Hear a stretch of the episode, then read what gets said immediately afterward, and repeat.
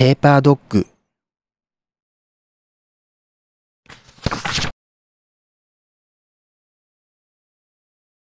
今回は骸骨じじいのお話です。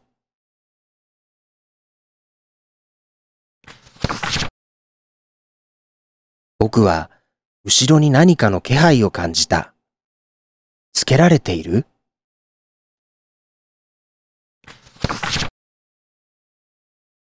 振り返ると骸骨じじいが肉を持って立っていた。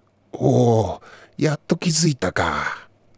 骸骨じじいは毎日夕方になるとどこからともなく現れ僕に肉を持ってくる。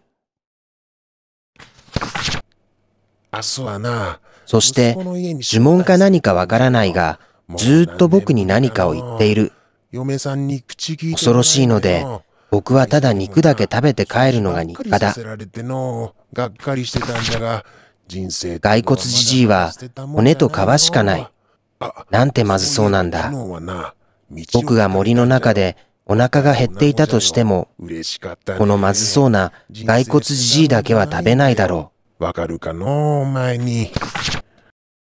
ふと僕が骸骨じじいの買い物袋を見ると、僕にくれたステーキ肉より全然安い特売のお肉が入っていた。おこっちはダメだぞわしの夕飯だからな骸骨じじいの夕食らしい。僕はなんだか胸が痛んで、骸骨じじいをまずそうなんて思うのはやめようかな、と思った。